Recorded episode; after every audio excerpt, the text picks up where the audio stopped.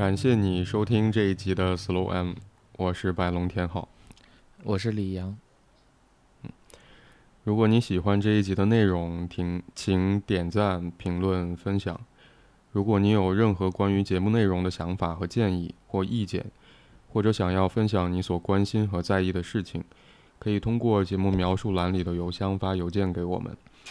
现在你可以通过喜马拉雅、小宇宙、Moon FM、苹果播客、安可、Spotify、Google Podcast、Pocket Casts 等平台订阅并收听 Slow M。今天我们就讨论到这里，拜拜。嗯，拜拜。不能拜拜啊。嗯，这个节目我们做了一年了。嗯嗯，我不知道对于你来说，这一年做下来会有什么感想啊？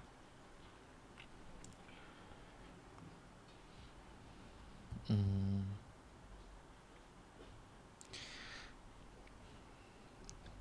啊，你刚才说一年啊，嗯怎么讲？就是你通常情况下一说一年，第一个很容易会联想到，嗯、就联想到是就是日常性的很多工作啊，一般都是按年以年为单位的，呃，开展一嗯次又一次，一次又一次，呃，嗯有些时候是到了结案阶段的时候，才就是回头去看一同经历的那些事情，很大多时候嗯都是感叹。然后，嗯、咨询师的视角跟来访的视角完完全全就注意到的点是不一样的，就这个时候会让人感觉，就好像经历了很多，但好像很多事情仍然是我们彼此不太了解的，彼此不清不不嗯清楚的。好像只有在这个阶段里边，很多时很多时候才会呈现出来，才能够看得到这些我们以为的那些事情，可能在对方眼里不是那么回事儿。我们以为的嗯那些金句，我们以为的那些很好的反馈，可能对方听起来，嗯，并没有产生那么大的波澜，反而可能是一些嗯一些举动、一些反反应、一些就是间隙里边的啊、呃一些一些言言辞，可能对方才会有印象。呃，我在想，我们可能嗯。这个节目里边啊，也可能是如此，就是嗯嗯。说了什么，可能有些有些地方确实挺好的，嗯，然后挺精炼的，然后挺感觉像京剧一样，但但但或许真正能够让大家记记得住的是，有一个时间，嗯，然后有两个人会坐在一起去聊一个话题，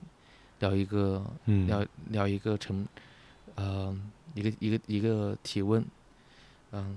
然后同嗯时的话，嗯。好像又似乎在在回答问题，似乎又跟问题没有什么关联，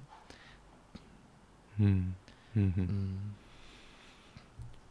就是你刚才在说咨询跟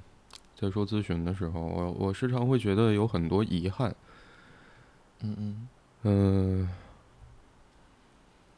可能我们节目节目并没有非常严格的所谓那个设置哈，我没有，嗯我们没有按照说每一期必须要什么时候呃规定一个时间限制，比如说像咨询的五十分钟或者四十五分钟那样。嗯，那时长好像我会注意到，在剪辑的时候，会发现我们节目差不多是稳定在一个小时五分钟左右，五六分钟，有的时候多一点点，有的时候少一点点。嗯而在呃，我我相信我们可能在每一期录制节目的那个讨论过程里面，是试图想要去让那个讨论尽可能充分。那每一次结束之后，我不知道你会不会有这样的感受啊？会觉得忽然想起来，或许，嗯、还有一些什么没有说清楚，嗯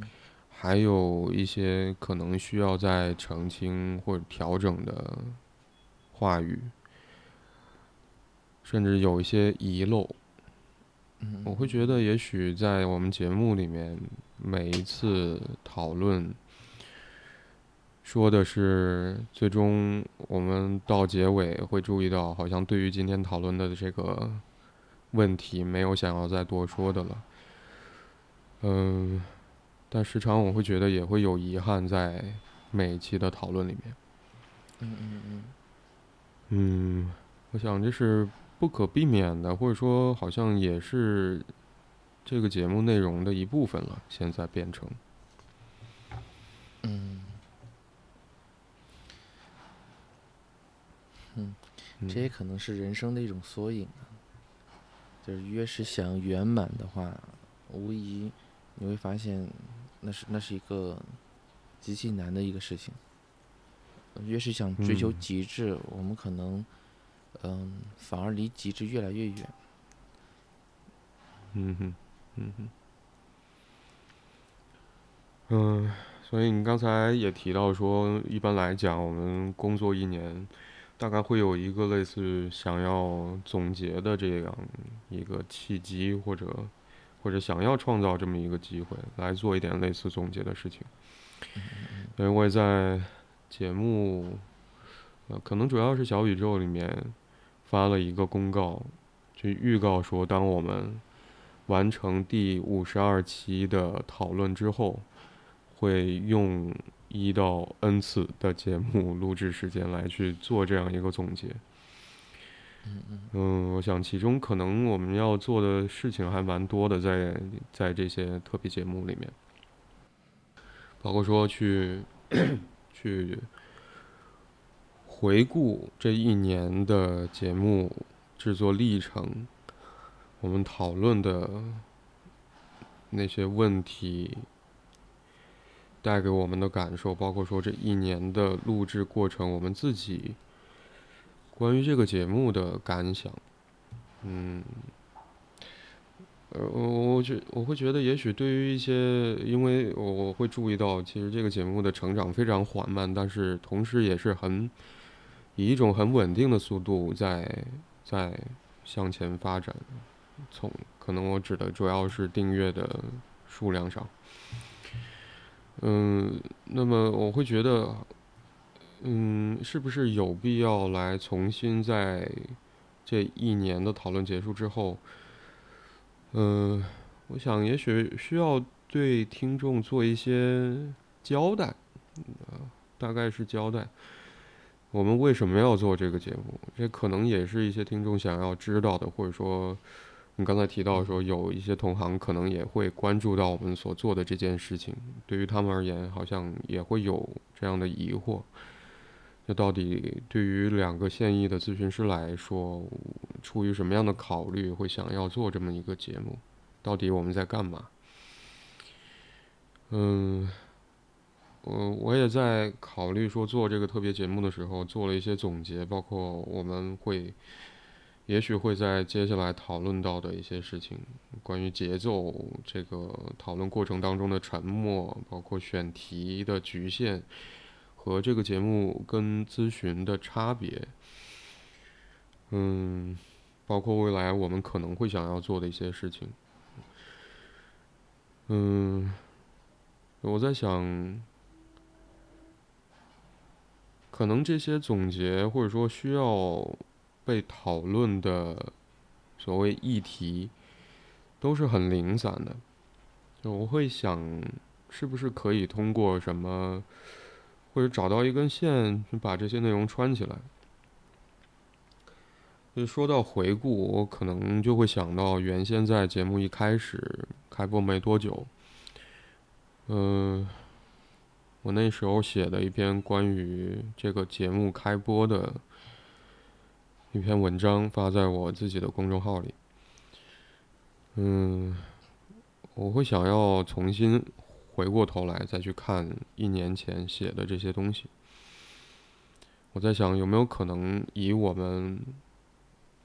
已经嗯这个节目做了一年之后此刻的状态，再去重新回到一开始的时候写下那些东西，去看那些内容的时候，我想也许会有一些不一样的感想。嗯。我在我在想，也许可以把那篇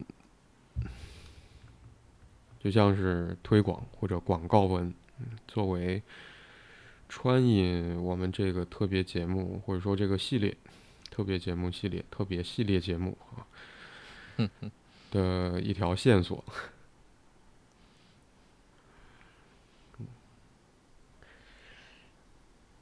唉，那我想我去念念好了。嗯这大概写在二一年十二月初的一篇文章，我把它起名叫做“手拙不及嘴瓢”。嗯，在过去的五个月里，除了工作记录和读书笔记之外，我几乎没有再写过什么，就和我开始做公众号的时候想象的完全不同。一个人对于听说或者看到的事情，总还是有些想法要表达的吧？我天真了。听说或者看到，因此生发出一些情绪感受，在这之间有有时距离非常遥远。当真去体会自己的情感，而不是别人的，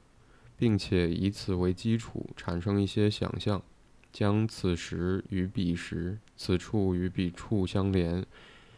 触达某种暂时的觉知，甚至获得一点意义，也不是容易的事情。即便前面的过程在惊险中勉强完成，到了要动手写下来的时候，还要无端端再经过一道过滤，发现其中大量的内容恐怕恐怕是要先放一放。我把自己遭遇的这种书写文章的困难称作手镯。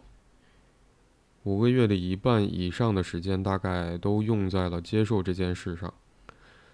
此刻正在屏幕上逐个显现的文字，不知道是不是和这种接受有关？接受我的手镯。上面这些不是我想说的，不是我想写的。确切来说，我似乎没有那么想要写了，因为我发现了另一件事。这件事，我现在叫它嘴瓢。有时候不留神，竟会轻轻松松无视下手前最后那一道过滤。发现这个，我很高兴，那么就做了下面这个博客，就是大家听到的这个博客。播客的描述是这样的：咨询室里重复在线的，即是平常。Slow M 是一个由现役职业心理师发起的播客，在这里你会听到一个普普通的心理师和一个一般的心理师对于针对问题所进行的讨论和他们的他们的理解或不理解。这是一次将心理咨询或者精神分析的思考方式应用到日常生活场景的实验性、试验性探索。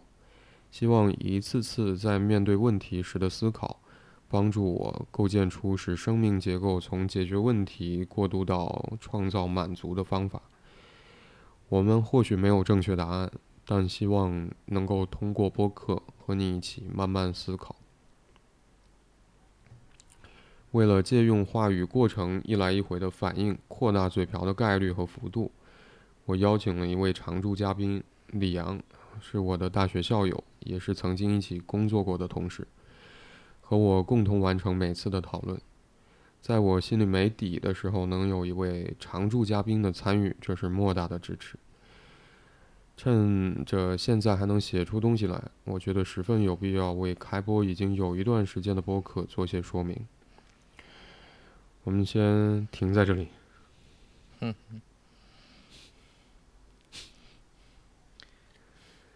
什么感觉呢？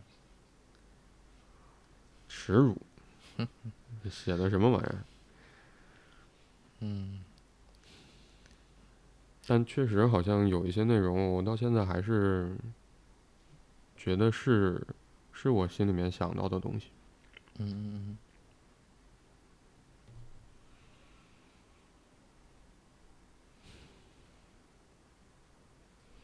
哪一部分呢？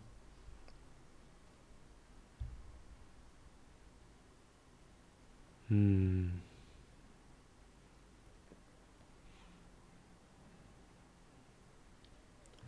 可能最主要的。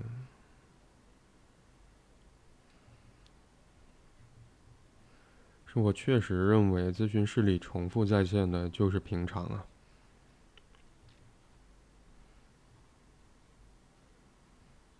嗯。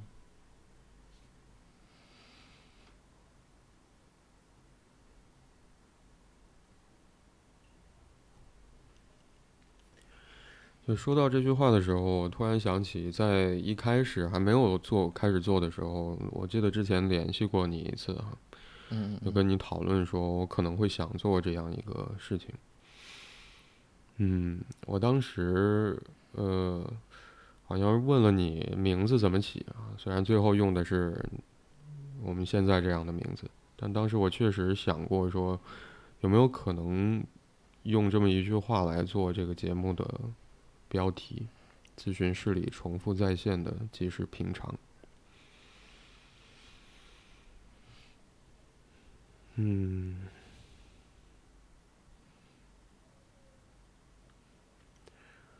因为我在想，呃，我们都其实花更多的时间是在原本咨询室里面的工作。嗯嗯嗯。我在想，咨询或者说接受咨询，我们当然，无论是作为。训练的专业训练的一部分，还是作为面对日常生活里面，有的时候确实会遇到一些独自难以应对的困难的时候，或许也需要以来访者的身份接受一段时间咨询这个角度来去考虑。嗯，我在想，接受咨询这件事情最大的困难是什么？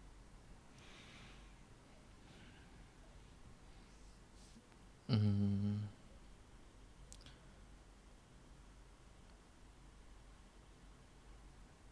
或者说，当我们寄希望于接受咨询可以得到一些帮助、专业帮助，来让我们嗯度过生命当中的一段困难时期，嗯嗯。嗯，甚至一定程度的上去。让我们遇到的困难或者问题得到解决，以这样的方式，嗯，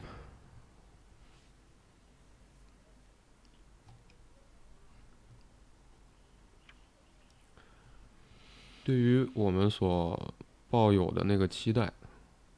所谓问题得到解决这样的期待，或者生活变得重新变得，嗯。让我们觉得有掌控感，可以继续向前走。嗯，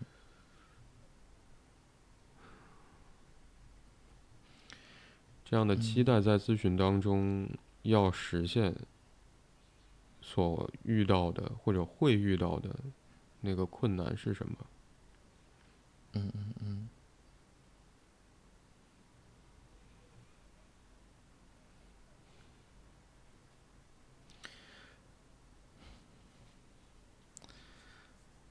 嗯我我认为可能是要，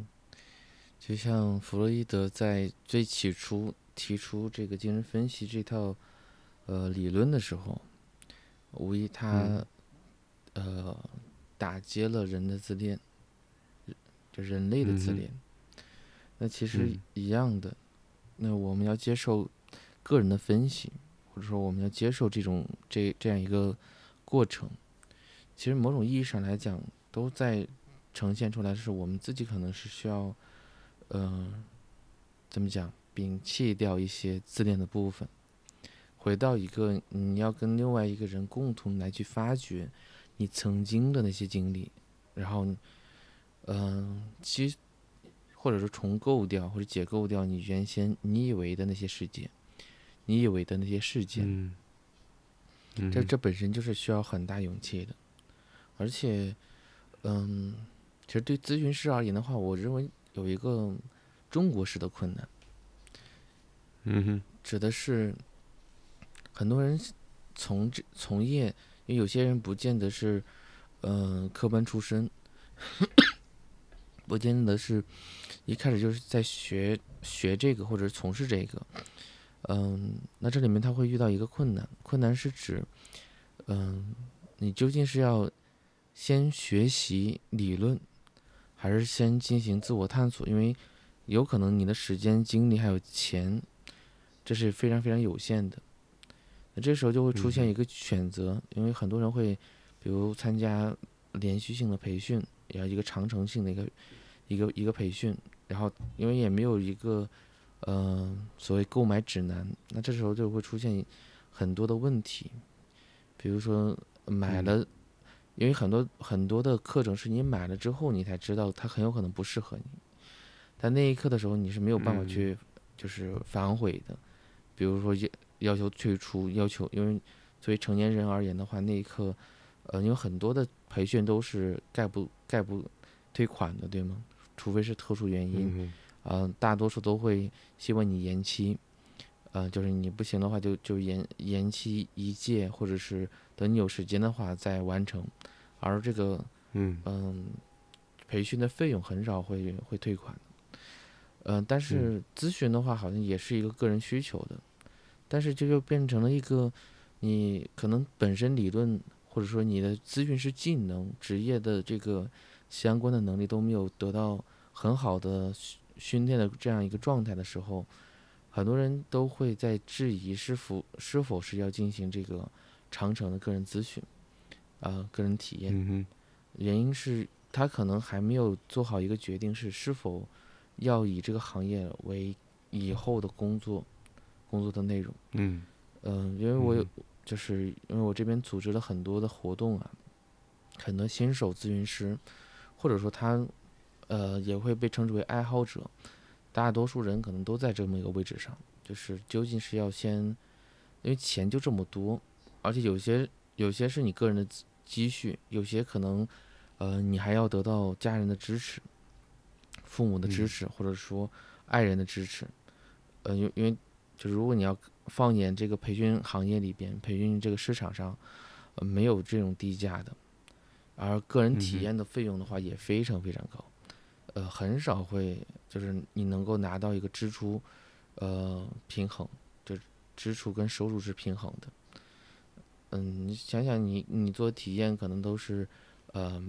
呃六百到八百甚至一千，而你做一个咨询可能才会收到三百或者四百，呃或者五百。那这里面中间包括你还要做做督导，那这个。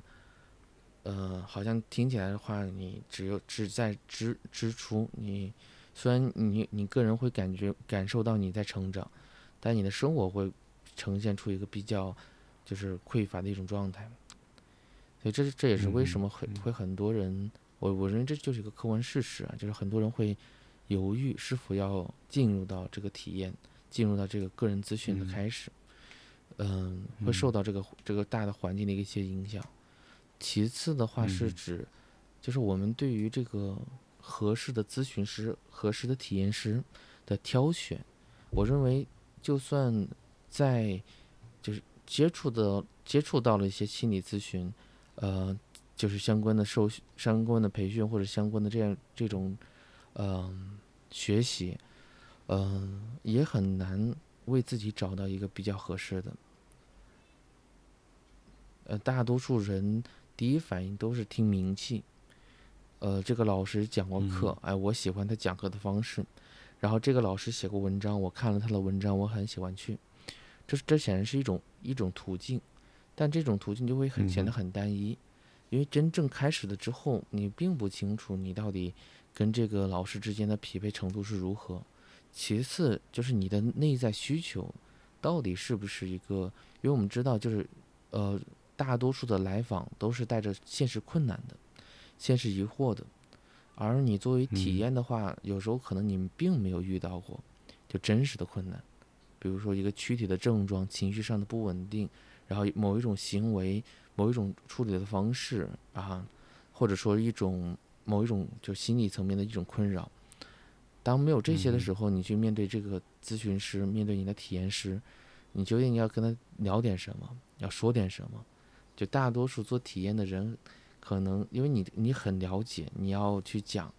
你你就是呃就是因为通过你的学习、你的受训，你很清楚你要跟他去去沟通、去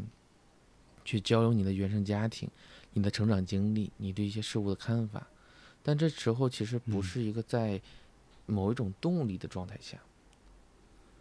那这个时候就就就是忍耐能够达到一个关系建立，啊、往往是一个很很困难的一件事情，也是需要一些时间的。嗯，嗯，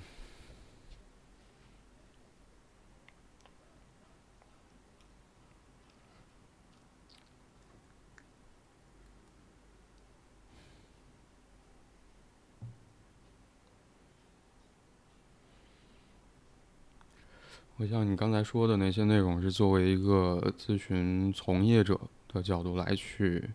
嗯。嗯，来去描述你注意到的一个现象，或者说，呃我不知道那个构构不构成问题，嗯。嗯，但我会想到那个困难，或者你刚才说到其中一个，嗯，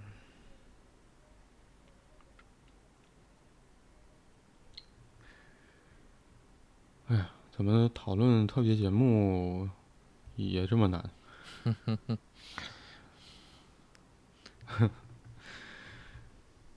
我想那个难是难在对于自恋的挑战上。嗯嗯，其实这个需要，嗯，我指的是对于专业的心理服务的需要嗯，的量是非常大的。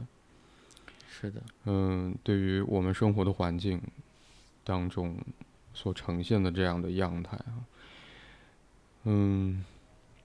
所以当一个嗯迫切的需求摆在我们面前的时候，嗯。嗯，其实就会产生很多的机会，就像嗯、我们知道在行业内有一些人，他们会比较关注这个行业的变变化或者说发展的趋势，会去从中观察出一些问题，然后提醒我们对于这个行业目前的发展现状有没有可能需要做一些思考的地方。嗯嗯嗯，我在想，也许我们的节目并不做这样的工作，但是你刚才提到了其中一个部分，我会觉得和我们节目内容是有一些联系的。比如说，我们我在想，我们这五十二期可能去呃，除去第一期，我们是作为开始，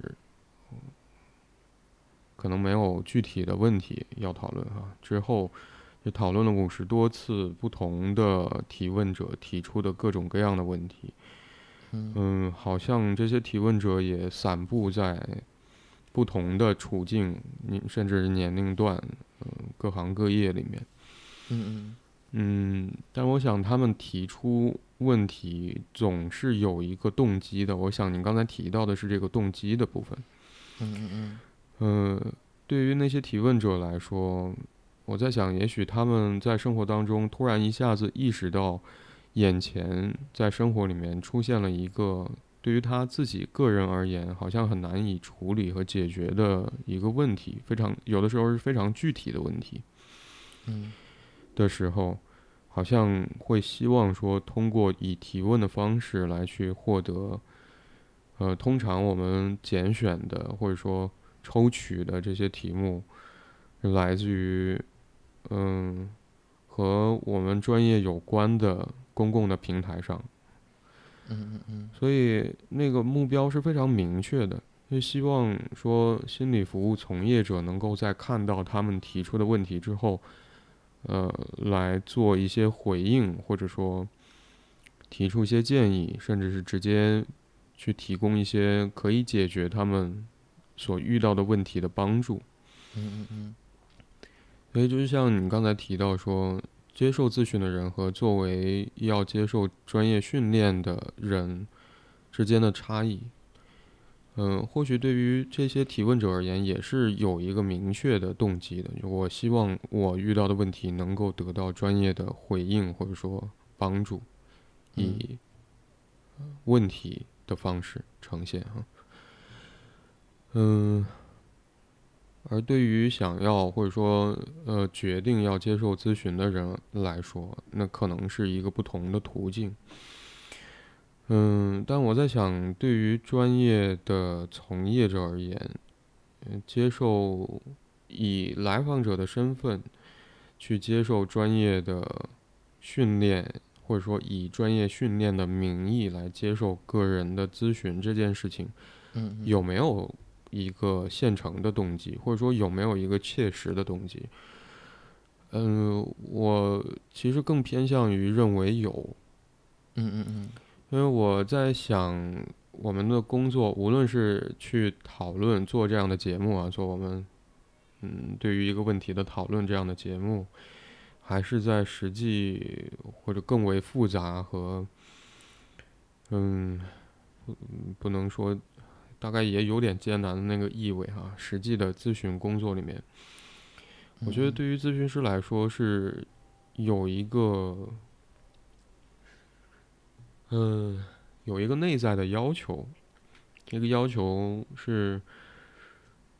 嗯，在我们面对另外一个正处于某种痛苦状态的人，在跟我们的互动过程当中，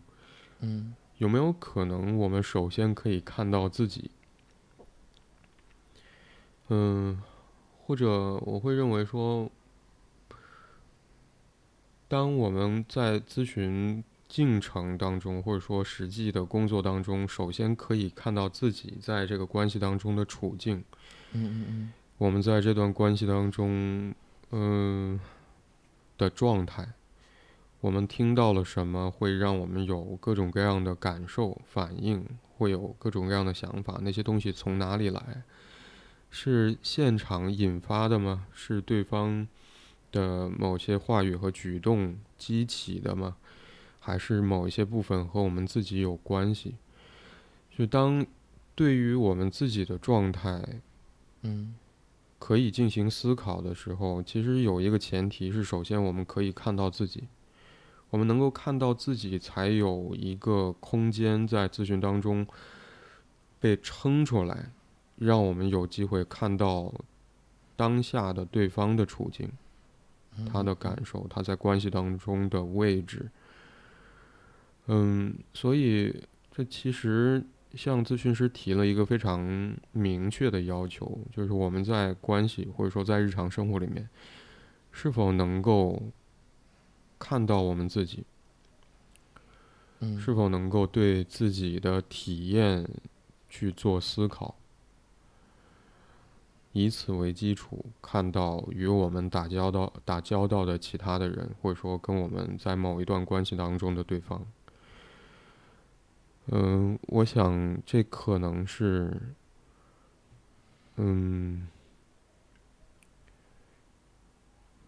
作为咨询师以专业训练的名义来接受咨询，嗯，很重要的一个工作目标。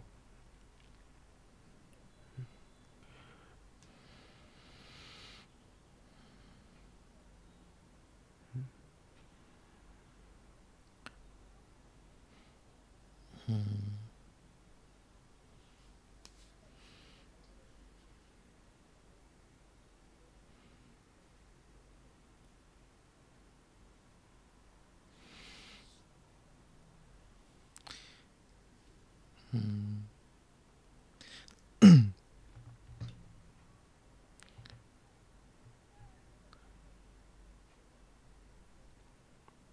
所以我想，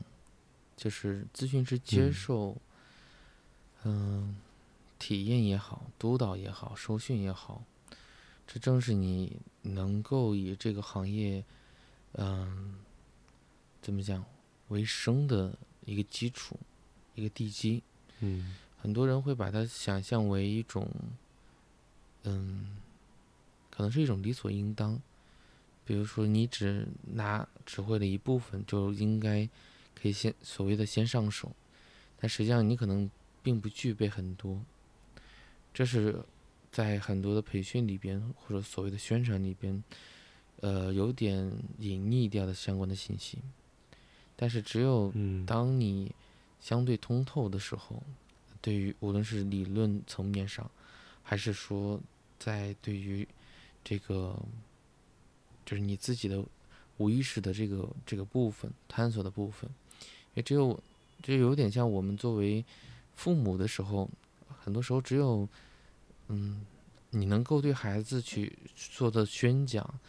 呃，大多数是因为你也这么去做过，你才能够回到一个分享，嗯。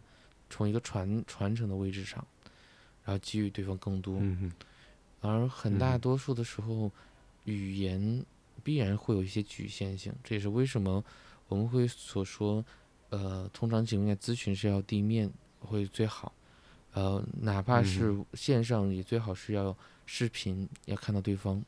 原因是因为嗯缺少了这种多元性的信息的话，我们的感受上它必然会是一种是有点失真的状况，有有有一些失真嗯。的状况，因为那个可联想的或者是投射的空间太大，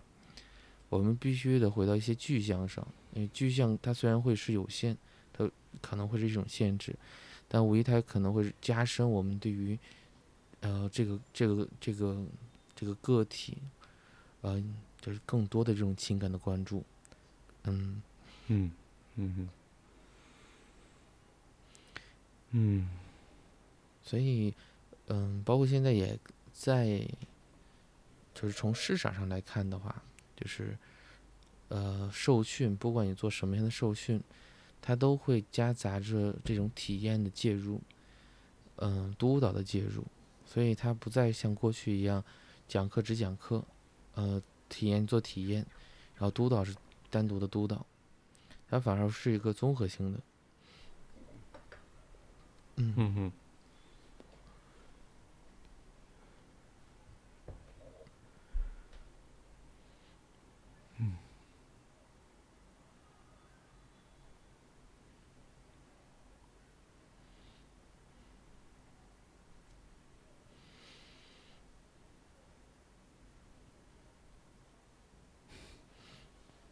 嗯，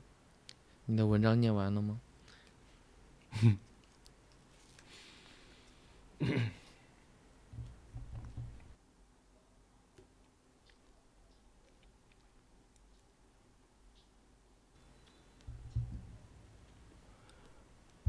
我在想我刚才那个问题啊，嗯。那个困难，嗯，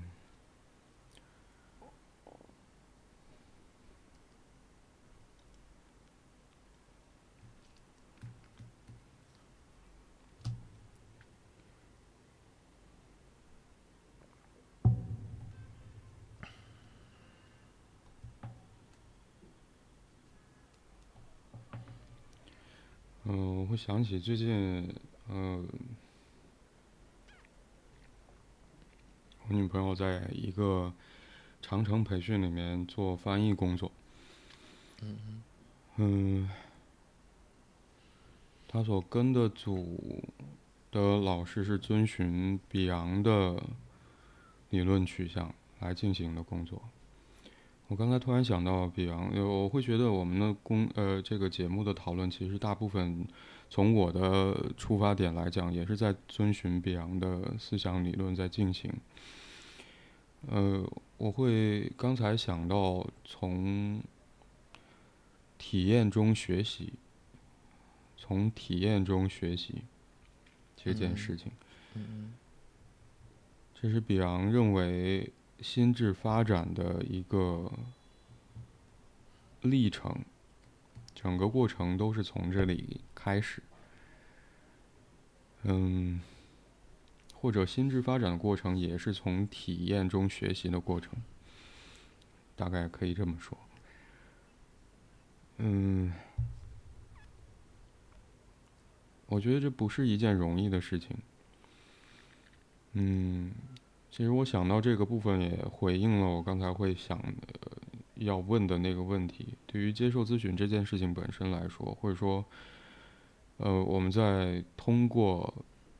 嗯，一次一次对于不同的提问者提出的问题所做的那个讨论，想要传达的那个东西，嗯嗯我觉得也多少和这个部分有关系。嗯，我们能否可以在一个看起来或者说感受上非常让我们觉得非常棘手的问题发生的时候，嗯，可以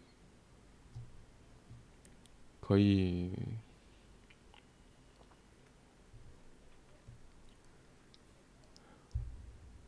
可以腾出一些空间，或者说腾出一些时间，嗯。去体会在写下这些文字的过程当中，可能在心中流过的各种各样的情绪、体验、感受。嗯嗯嗯，然后同时去承受这些情感的或者情绪的重量，去尝试想一想这个问题和我自己在嗯心里面体会到各种情绪的那些情绪之间的关联。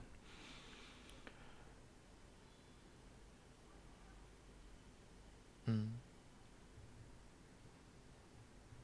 嗯，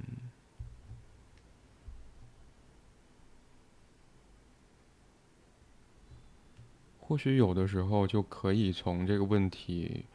呃，我不知道你有没有这样的感觉啊，就是尤其是我们在第五十二期讨论那个问题，因为比较临近，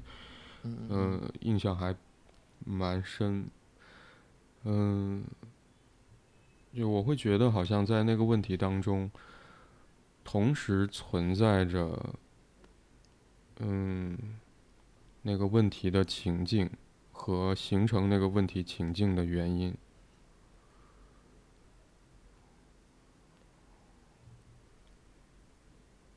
就前面他提到说自己成长那个经历，然后后面提到他在工作过程当中实际遇到那个例子，嗯是一致的。就仿佛是前面的内容是解释了后面为什么出会出现那样的现象。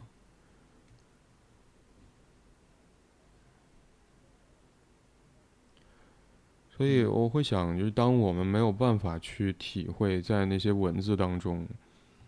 那些情绪的压力，或者说带给我们的困扰，我在想有没有可能其实很难会看到说，哦，原来一以贯之，一直存在着这样的困难，而眼前这个问题可能是我一直在面对，在生活当中面对或者说不想面对的那个困难的具体的表现和反应。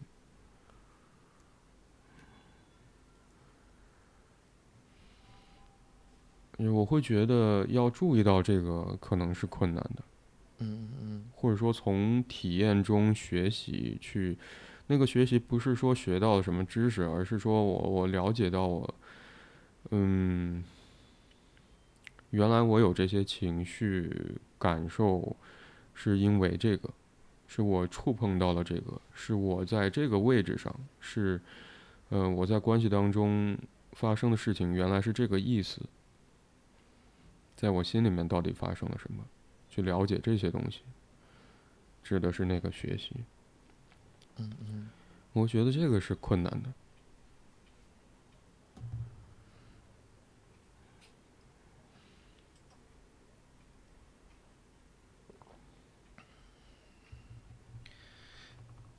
一定是。嗯，因为我们会发现，就是当，呃，当我们进入到情绪化的状态的时候，我们，我们所有的这种感知觉，包括大脑的这种有一个扣带回的一个机制，就它会让我们卡在那个位置上，我们反而会越发的难以去感知周围的环境上的一些变化，包括空间上。反而是嗯一种被逼迫到了一个较为极端的位置上，因为那一刻就是一种匮乏，而且没有选择。嗯所以，就像你刚刚所说到的，就大家好像停留在了那个位置上，嗯、似乎答案就在附近，但他那一刻找不到，就有点像，呃，就是拿着手机找手机，对吗？我们大家都会有类似的经历。嗯嗯嗯嗯，所以如果说，嗯、但我相信对方有可能在那一瞬间里，他是意识不到自己自己在一个情绪化里的，可能事后会联想到，或事后可能才会有所发觉。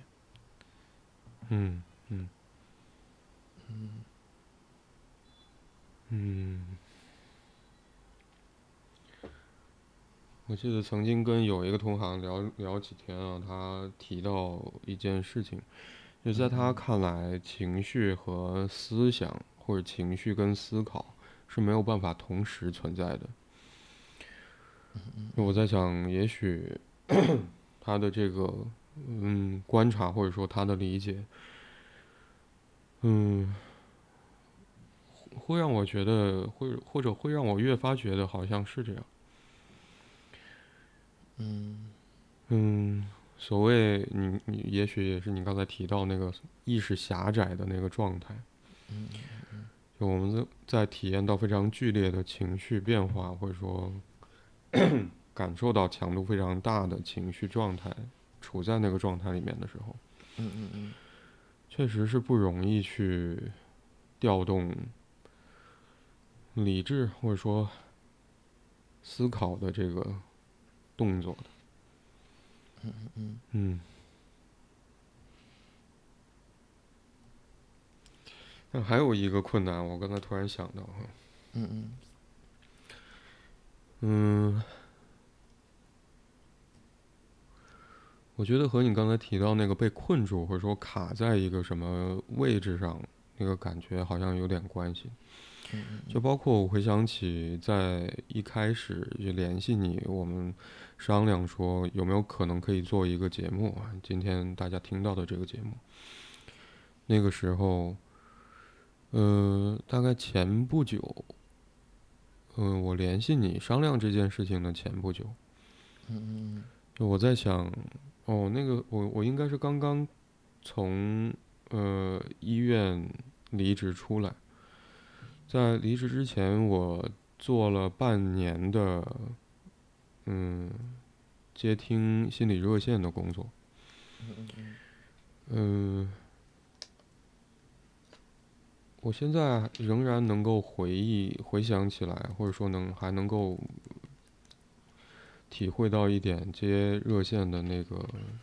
感觉，或者说我听到的那些困难事情的一些特点。嗯，我想这可能是我们所有人都没有办法回避的一个状态。就是尤其是在最一开始啊，二零年初嘛，一九年底大概这样的时间，嗯嗯嗯，或者接下来首先武汉封城的时候，嗯嗯嗯，当时我所在的医院就开始接到大量的热线，尤其是在之后的媒体宣传。嗯，当时大家知道说有这么一个医院提供嗯心理热线的这样的服务，嗯，就我在想那些打来电话的人，似乎他们处在的状态，当时啊，当时处在的状态，嗯嗯嗯，或许多少都和这样一个特点有关系。就当我们被迫无法从家走出室外，无法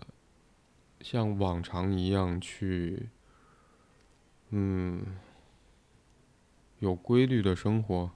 或者说去做我们平时一直在做的那些事情，外出工作，休息的时候外出游玩或者见朋友，或者放松，嗯、去参加各种各样的爱好，嗯。嗯，而被迫留在家里面的时候，似乎是被禁锢到了一种状态里，就那个状态有点像是我们不得不要去重新，嗯，面对自己，面对我们和自己生活在一起的家人。嗯嗯嗯面对与我们最亲近的那些关系，而且在这样的情况之下，是没有办法回避的。你没有办法外出像平时一样，有八个八到十二个小时，我不知道哈，八个小时的工作。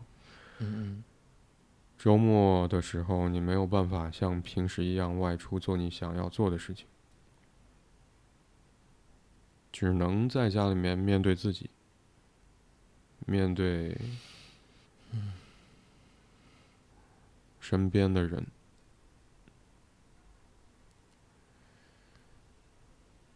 嗯。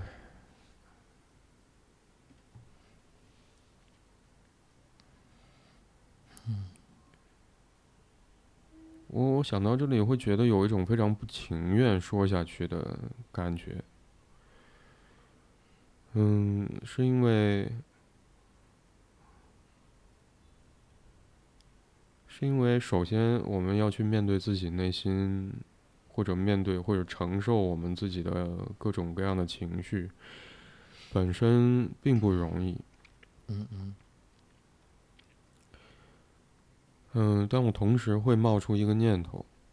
就当我们有机会外出工作、外出休息、从事或者做一些自己喜欢的事情的时候，有没有可能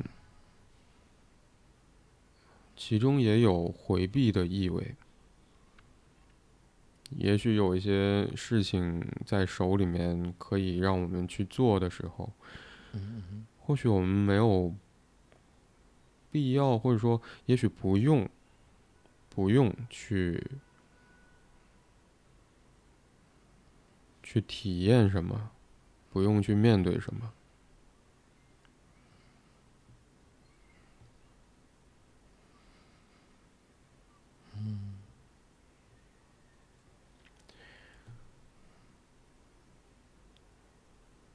我在想，我们每一次遇到的这些问题文本，我们有的时候会会说，好像我有有一次在讨论时候也提到说，我会觉得好像那个提问者也在这些文本里面被这些文字带过来。嗯嗯嗯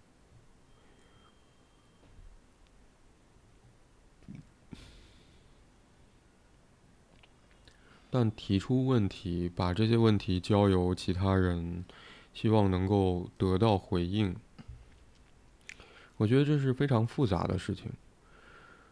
复杂到说，也许我们想要去提出一个问题，放在一个公共的平台，希望得到回应。或许在提出问题之后，我会隔三差五上来看一看有没有人回答。嗯。这里面其实会有一个倾向，那个倾向像是这个问题我自己没有办法处理了，嗯嗯嗯，我把它记录下来放在这里，希望有人或者说有更加专业的人可以帮助我去了解这个问题到底是什么，或者说甚至是直接帮我去解决这个问题，甚至有的时候我们在讨论一些问题的时候，我会。有一种仿佛我们再去替对方表达，或者说再去嗯替对方面对这个问题的感觉。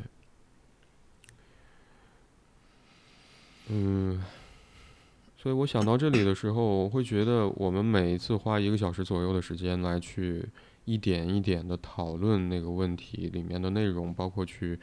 以我们各自的作为一个人这个角度来去体会，在这个问题的文本当中可能会隐含的那些情绪的时候，我会觉得，也许我们在在做的一件事情是，或许提出问题是第一步。或许我们需要花一点时间，跟已经提出的问题、已经写下的这些文字待在一起，待一段时间，嗯，而不是把这个文字写下来之后丢掉、扔出去。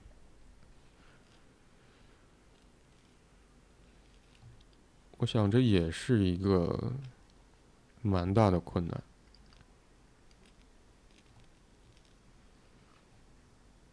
是的。可能我们，可能我们心里面都比较期待于把问题丢出去，希望我们像那个，嗯，那个分裂的机制一样，将那些不好的分裂出去，然后投射到外外部的环境上。那这样的话，好像留下来的呢，都是我们可承受的。有很多人把问题丢出去。其实背后里面是希望对方能帮忙解决，而不是说你只是仅给予对方给予他一个所谓的解题思路，而是说我已经问了，你就应该帮我，你就应该帮我直接，就每一步都要都要做完。嗯嗯嗯嗯。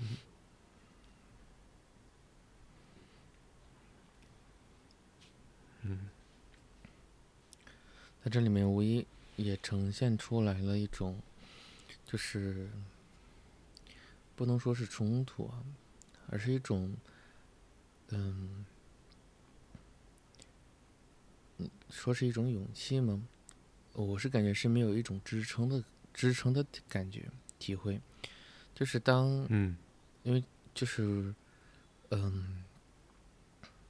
就是一种潜在的孤独，而这个孤独是我们难以忍受的。嗯，因为解决问题好像，因为解决问题意味着那一刻你是要独自去面对的，而这个独自去面对，往往对应着是就是这个关系好像是你独自再去承担，而没有任何人再给予你相关的支持。嗯，而把问题抛出去，就有点像是似乎这个关系还在啊，因为如果这个问题得到解决了。可能你会感觉正是因为关系在，然后你才能存活。如果没有得到解决，你似乎也有一个埋怨的对象，就好像你，你没有啊真正想去帮助我。嗯嗯嗯。但这些都会指向一个内容，是指就是我们当面对自己的时候，是一个很困难的事情。那是一个哦，似乎会包含着很多负面情绪的状况。嗯，嗯，嗯，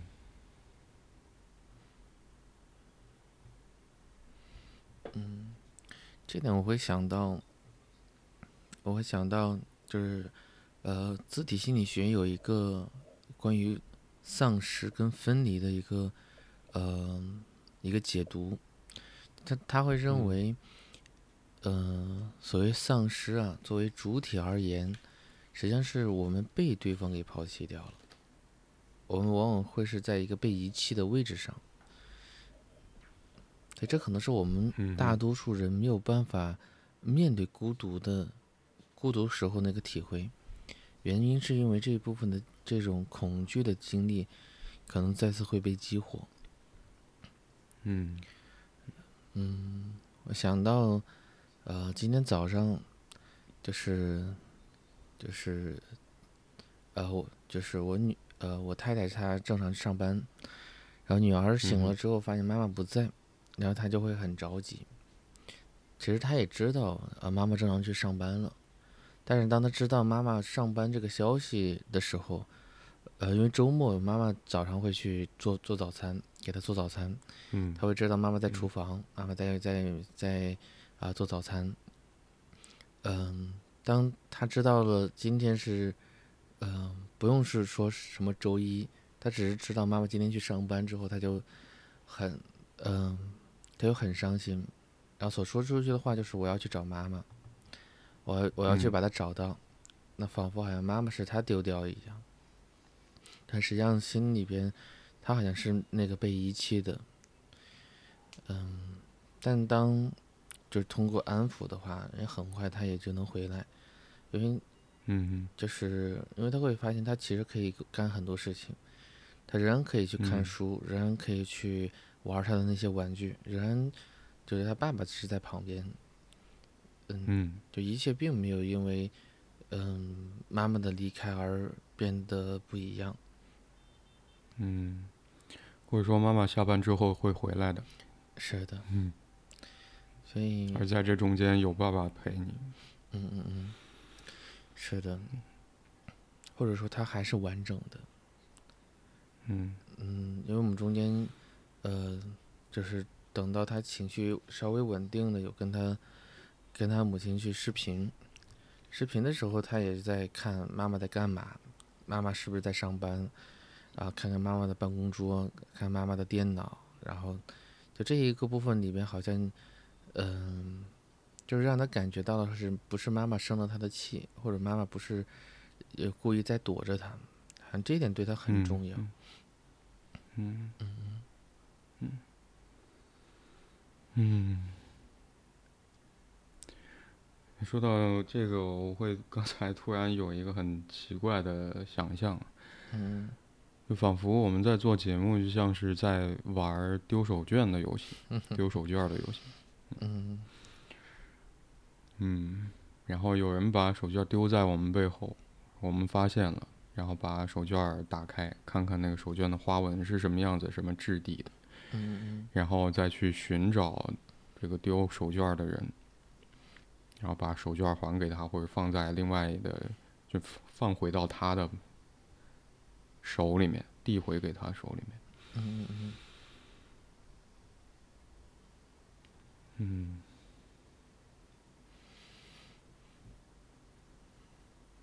嗯，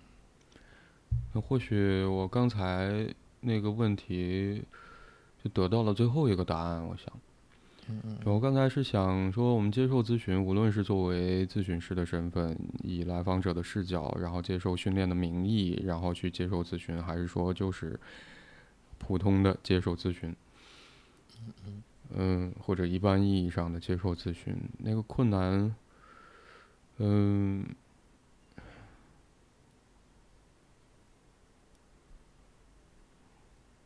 就当我们走出咨询室的时候，是否有机会可以想起来，在咨询当中好像一起清洗过的、变得重新柔软、清洁的那个手绢，装在我们兜里面。我们想得起来，它在我们兜里面，可以拿出来，在我们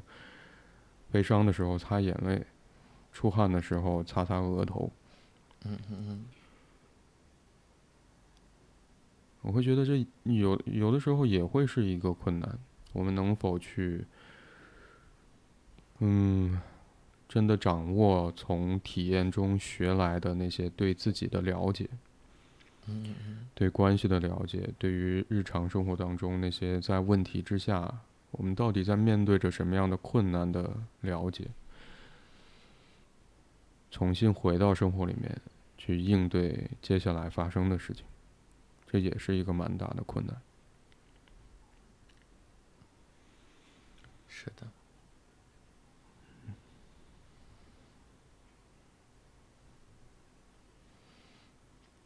对到目前为止，我们以节目的形式洗了五十多条手绢啊。